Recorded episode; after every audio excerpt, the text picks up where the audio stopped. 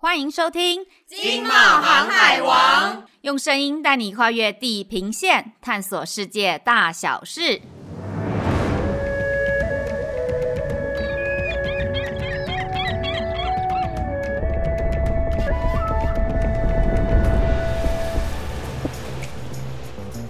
Hello，大家好，我是冒险山卓啦，我是 E，。哎，易，我们今天要聊的主题非常高科技哦，是人工智慧耶，也是我们封面故事第五百六十七期的报道主题。当初做这个主题规划的时候，你你感觉怎么样啊？我觉得很难呢，不容易耶。所以我想说，既然是这么复杂的题目。杂志都已经出版了，请大家自己看好不好？那就先这样子喽，拜拜。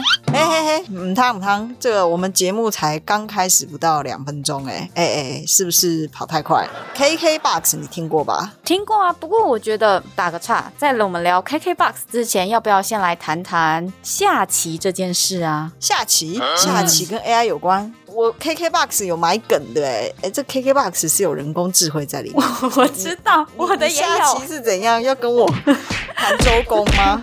有，我跟你说，但我们时间要你知道往前拉，拉回二零一六年，就那个时候呢，Google 底下的一家人工智慧公司叫做 DeepMind，他们有个系统叫做 AlphaGo，那跟南韩的棋王叫做李世石有一场就是世纪大战，就是人机对弈。哦，听起来好像蛮厉害的样子。好，那让你猜猜谁赢啦？当然是人呐、啊！科技始终来自人性，好，所以绝对是人定胜天。对，就是，哎，不对，不对，我怎么会说对？不对，是。阿发够赢了，所以在那个当下，其实人工智慧不是一个很新的议题，但是一直到了那一场比赛，人工智慧这个概念又重新就是跃上台面，大家又开始很有兴趣。好了，所以现在我们是不是可以回到你的 KKBOX？哦，是这样，我们铺梗铺很久哎，好吧？那 KKBOX 是个音乐串流平台，你知道吗？它在这个 KKBOX 集团旗下有一个 KKStream，它专门呢、啊、利用这个主题编码技术，就是叫 Per-title encoding（PTE） 的运算法。这听起来很专业的东西，不过啊，原理就是啊，我们去采访的时候，这个技术长跟我们分享说，他们是利用 AI 啊辨识不同的位元率，然后再进行这个影片的压缩。尤其你知道吗？今年疫情发生了之后啊，甚至很多的这个线上会议把这个传输的频宽都占住了，所以它的这个 PTE 的这个演算法的压缩技术啊，就可以把这个传输的频宽释放出来，然后啊节省空间的目的。但是啊，技术长有提到啊，你压缩了档案，可是却不能够。牺牲画质，所以啊，他们又开发一套这个位元优化系统以及感知串流引擎，叫做这个 Perceptual Streaming Engine（PSE）。简单来说，就是它要让这个画面的影像增强技术，然后让低解析度的画面可以提高到一倍的画质哦。意思就是说，我们在肉眼是很难分辨出这个四百八十 P 跟七百二十 P 的画面有什么差别的。对，其实我们一般人没有想到说，原来这中间是有人工智慧在的，对不对？那我再讲一个更粗浅的例子。就是我们通常会看那种影音串流平台，不是会有说那些你也可能会喜欢的推荐影片吗？其实这个推荐影片背后也是 AI 技术，而且他们有做过调查，就是如果你是用 AI 来推荐你的乐听众这个你可能会喜欢的影片，这个准确度效果啊，就是会高过手动的四点五倍，真的很神奇。哎呦，通常我都不太会相信那个推荐呢，因为我都觉得说，嗯，我只要点过，我感觉我的网络的足迹就被人家记下来，然后下次我打开就砰砰砰，就是一大堆类似的东西。但是啊，其实这次在做这个 AI 采访的时候啊，我们遇到这个阿雾科技，他们有在做这个 SEO 的搜寻引擎优化软体。执行长也跟我们分享说，在这个 cookies 快要消失的年代啊，他们透过分类的标签，直接找出行为关联性的演算法。什么意思呢？就就是说，只要你看到客人走进店里面，他如果去翻一下白色球鞋，然后 burgundy 颜色的这个西装外套，哎，你大概就可以聪明的这个业务大概就可以知道说，哎，我下一个要推荐给他的东西是什么？他大概会在我的店里面拿出哪一件衣服？所以他的这个分类标签的目的啊，就是希望能够提前的预测出你的所有行为的关联。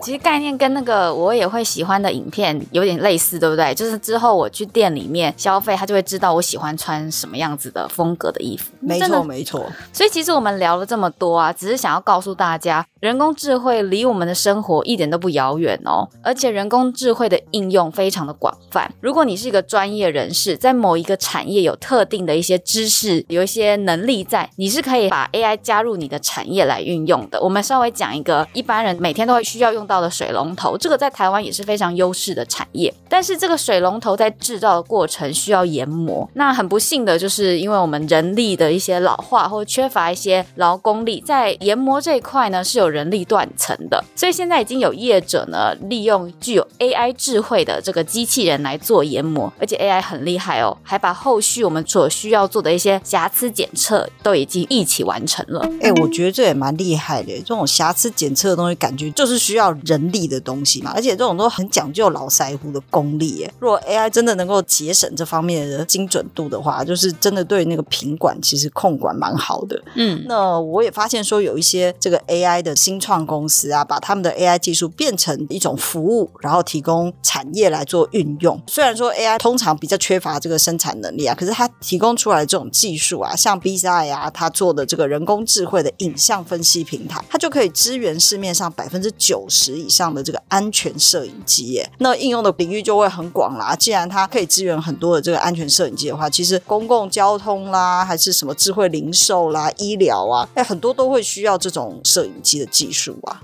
嗯，对，而且像这样子的状况，刚刚就 Sandra 举的例子，是你不需要就是为了买他的分析服务，然后去换掉自己的安全摄影机，其实他都帮你想好了。那我们刚刚讲了这么多，其实我们可以来回过来稍微看一下，我们台湾就目前在人工智慧的应用有什么样的进展，各行各业啊，企业有什么样的表现？那有一份报告是 High Venture 在二零二一年公布的，叫做《台湾企业 AI 趋势报告》，那里面有讲到五十八点六 percent 的受访企业啊，在 AI 的应用呢，目前是正在早期导入的阶段。怎么说呢？就是如果我们运用这份报告里面所谓的企业 AI 成熟曲线，意思就是说，这些属于早期导入阶段的企业呢，他们的确意识到 AI 对产业的帮助，对自己企业的帮助，但是呢，他们可能会处于两种情况。第一种就是说，他们正在建立就是数据架构，因为你需要数据嘛，所以你就要透过一个好的数据据架构来搜集高质量的数据。那另外呢，当你通过了这个所谓的 Level One 的阶段，建立数据架构的阶段，你就会进到 Level Two。那在 Level Two 呢，我们就是开始运用这些数据来建立实际的应用案例。那根据这份报告呢，大部分目前就受访企业是集中在这样子的区间。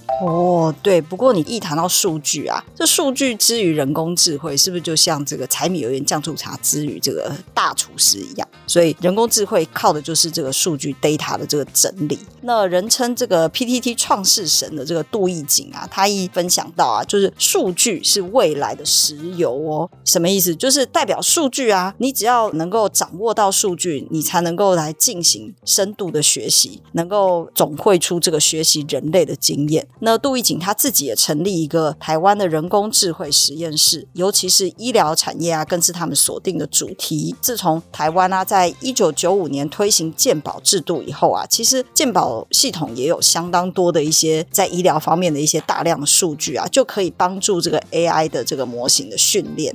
医疗产业呢，在这一块的应用，医疗加 AI 其实也是算是明日之星。所以，我们在这次的封面故事里面，五百六十七期里面有特别提到。那我们可以再跟大家分享一下，就是我们有去采访一家公司，叫做 Deep 零一，中文叫做爱因斯坦人工智慧有限公司哦。他们是使用深度学习来开发出一个系统，叫做 Deep CT。也就是说，你可以透过电脑断层影片呢，来判断这个病人这张影片有没有脑出血。那这个有什么好处？因为我们都知道中小型的医院医师可能比较不足，所以如果有这样的系统，你就可以帮助医生。那在大医院呢，也许比较不会有医生缺乏问题，可是他们可能业务非常繁忙，所以如果这个系统可以帮助他们，可以及时通报说，哎，这病人可能是脑出血，要赶快做一些处置。那高雄荣总有实测过，这个准确率高达九十五个 percent 哦。哇，那精准度很高哎。那另外啊，不只是高雄的荣总，台南的奇美医医院啊，其实也开发出这个十五个 AI 的这个预测模型，而且应用在临床上面。其中比较知名的就是互动式的这个 AIoT 的肺炎病情预测系统，跟 AI 的这个胸痛病情预测系统，这两个是最为亮眼的应用模型。那未来呢，我相信应该还有机会结合更多的这个远距医疗。